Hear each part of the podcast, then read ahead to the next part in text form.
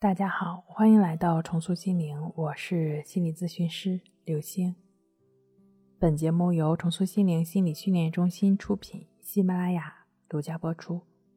今天要分享的内容是顶级清醒人犯的错，焦虑失眠的人尤其需要注意。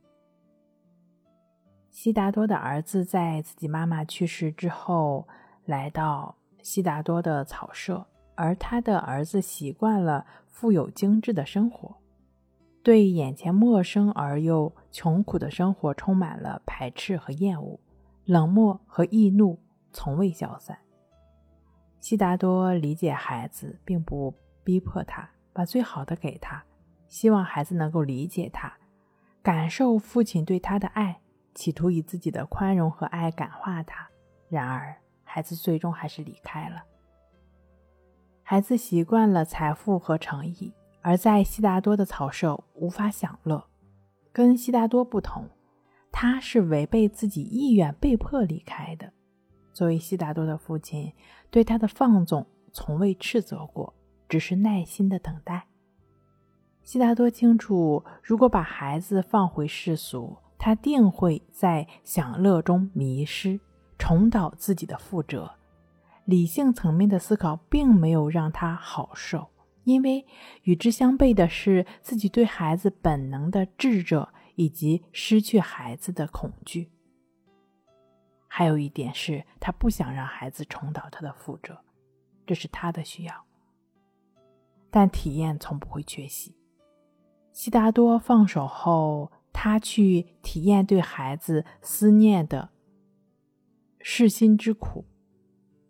他听到河流对他说：“每个人都会执着于自己的目标，每个人都会为自己的目标所困，每个人都在经历痛苦。”他细细的感受河流，他们都流向自己的目的地，而伴随在河流中的痛苦、思念、欢愉、渴望，也不断的随之流动。他观察并体验到每时每刻的生灭。不再跟自己抗争，和谐与圆满自然而至。悉达多也会因为本能对孩子的追求而迷失，这其实是他的需要，跟孩子没有关系。他希望孩子留在他身边，他不希望孩子重蹈他的覆辙。他希望自己的宽容能唤醒他，这一切都源自于本能的父亲的爱。恰恰这种本能。阻碍了他看清真相，这都是他的需要。一味的沉浸在自己的需要的时候是危险的，这容易让我们贪婪一切好的感觉，对好的感觉上瘾，开始执着于好的感受。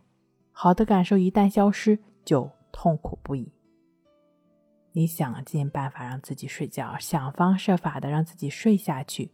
这岂不是在追求一种自己想要的状态吗？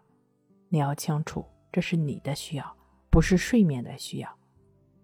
睡眠是一种自然发生的现象，是不需要各种介质的。夜晚睡觉也是刻在我们每个人基因里的本能。偶尔的失眠并不会让人难受。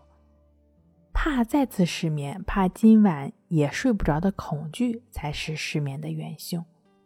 焦虑就是让你一直失眠的维持性因素。